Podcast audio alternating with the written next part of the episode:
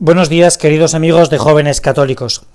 Lo primero que quería decirte en esta meditación es que si te parece, a partir de ahora, podríamos empezar con una de María, ponernos en presencia de la Señora, de nuestra Madre, de la que a ti y a mí nos quiere, cuando vayamos a reflexionar sobre este pequeño contenido que quiero que medites cada semana. Mira, el tema de la meditación de este lunes es un tema muy sencillo y que creo que nos parece o que nos ocurre a todos, ¿no? Porque no conozco a nadie que no sueñe, que no tenga ilusiones, que no tenga proyectos, que no tenga ambiciones. Es verdad que muchos sueñan pues con que gane su equipo de fútbol, ¿no? Todos los domingos ahí pues gana su, juega su equipo de fútbol, sábado, domingo, porque ahora hay partido casi todas las semanas, ¿no? Casi todos los días, y está ahí soñando a ver si gana, ¿no? Otros con que aparezca su, su príncipe azul, ¿no? Con este que ellas cuando lo ven se deslumbran, ¿no? El George Clooney de, de nuestra vida, ¿no? De su vida, vamos, más que de la mía, vamos.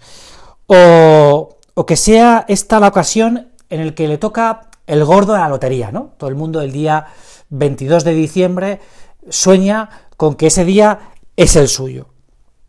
Bueno, como ves, estas ilusiones, estos sueños, pues son muy diferentes, ¿no? Que gane tu equipo de fútbol, que te toque la lotería, que aparezca tu, tu príncipe azul, ¿no? Sin embargo, eh, hay uno que es común a todos, y es que todo el mundo, todo el mundo, quiere ser feliz.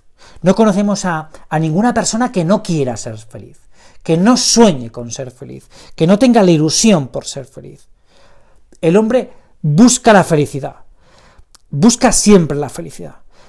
Y, y en el momento que, que el hombre dejara de buscarla, dejaría de ser hombre, habría prácticamente muerto porque habría perdido la ilusión, la ilusión por vivir, ¿no? Claro, esa búsqueda de la felicidad hace que, que cada uno de nosotros busque cavar pozos, muchas veces equivocados, donde, porque, claro, porque un domingo gana tu equipo, pero otro domingo pierde, ¿no? Porque una vez aparece el príncipe azul y otras veces le vemos al príncipe azul que está eh, pues del brazo de otra, ¿no? O la lotería que no nos toca, ¿no? O, bueno, o imagínate que aparece y que realmente aparece tu príncipe azul, o que gana siempre a tu equipo, o que te toca la lotería, ¿no? Pues pronto tendríamos otras ilusiones, ¿no? Eh, nunca dejamos de soñar, ¿no? Pero si te, si te fijas, estos sueños, estos sueños parciales, estos sueños contingentes, ¿no? Lo que buscan es saciar una sed temporal, una sed del momento. Por eso cuando buscamos buscamos otros pozos para saciar nuestra sed después de este pozo, ¿no? El afán de tener, de consumo, de satisfacer el momento, siguiendo una idea del Papa Francisco en la Evangelii Gaudium, solo genera en el hombre un corazón cómodo y avaro, incapaz de soñar, incapaz de soñar.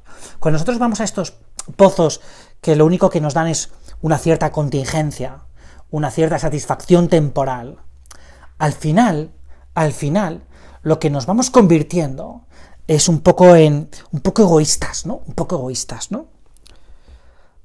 Antes de entrar en profundidad en el tema que hoy queríamos meditar aquí en la presencia del Señor, que es donde tenemos que meditar eh, todas estas cosas, pues nos tenemos que hacer una gran pregunta, ¿no?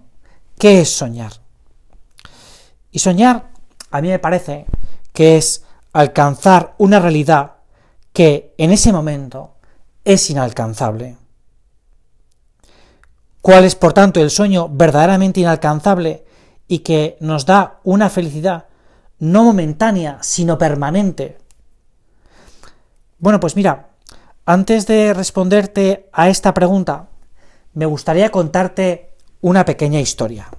Me parece que es una historia que es una historia real de un personaje de verdad, de un personaje real, de un personaje que al final descubriremos que es conocido, ¿no?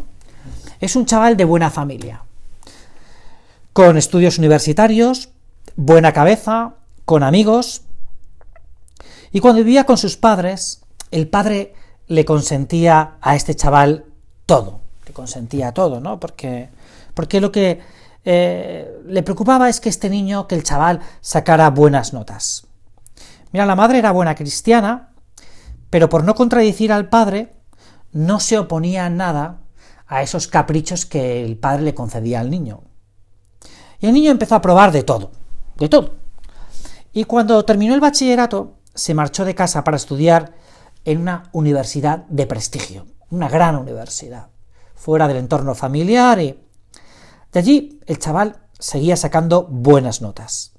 Pero la madre empezó a darse cuenta que el niño empezaba a descarriarse no un poco, sino bastante, ¿no? Bastante se empezaba a descarriar este individuo, ¿no?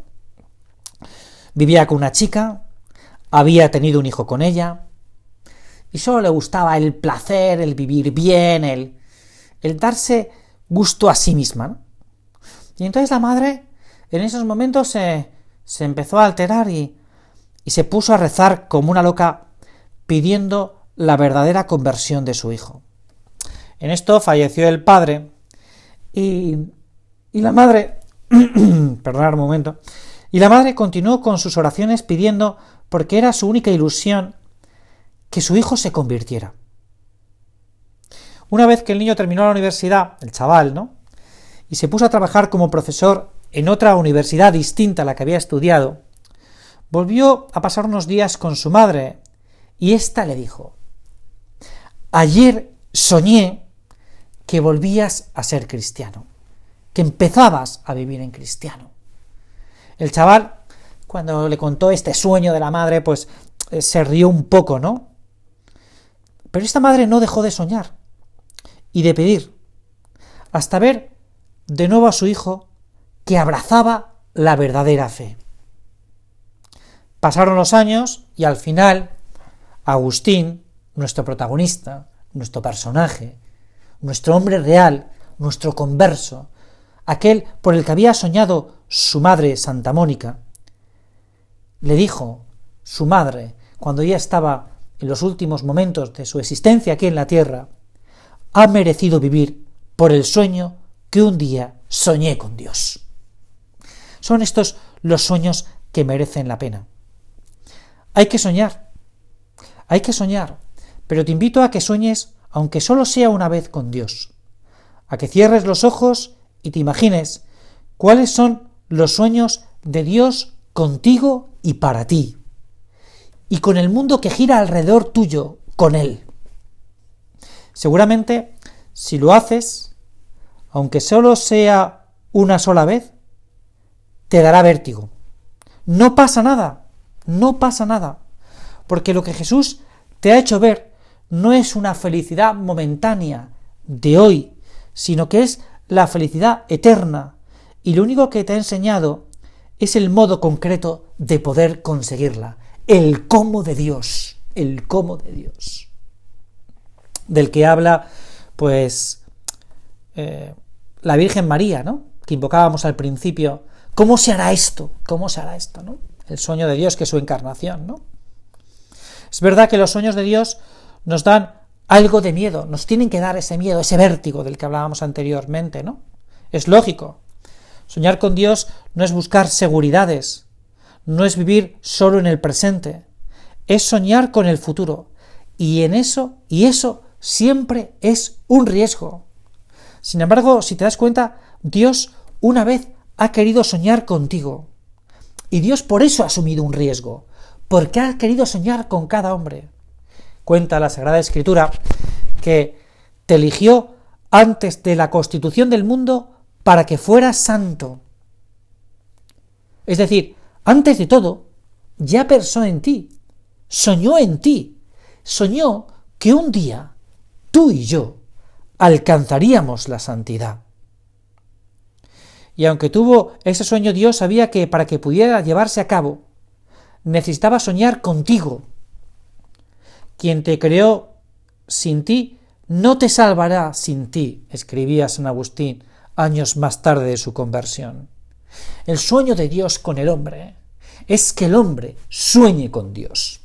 Y esto es la grandeza, la grandeza de soñar con Dios. El que es eternamente feliz, el único que es eternamente feliz es descubrir el quid divino de nuestra vida, que es vivir junto a Jesús, con Jesús, en Jesús, por Jesús, para Jesús. Es decir, mirar a la tierra dirigiendo la vista al cielo. Es dejar de pisar la tierra para flotar en esa estructura que es un cielo permanente porque es estar viviendo con Dios, ¿no? Es lo que le pasa a un chico de la Universidad Complutense hace ya muchos años, que una vez que descubrió paseándose por la universidad, yo no sé si tú has estado alguna vez en la Universidad Complutense, yo he tenido la suerte de poder estar allí y estudiar allí cinco años mi carrera eh, en, esa gran universidad, ¿no? que es tan inmensa, donde hay tantos estudiantes a día de hoy, ¿no?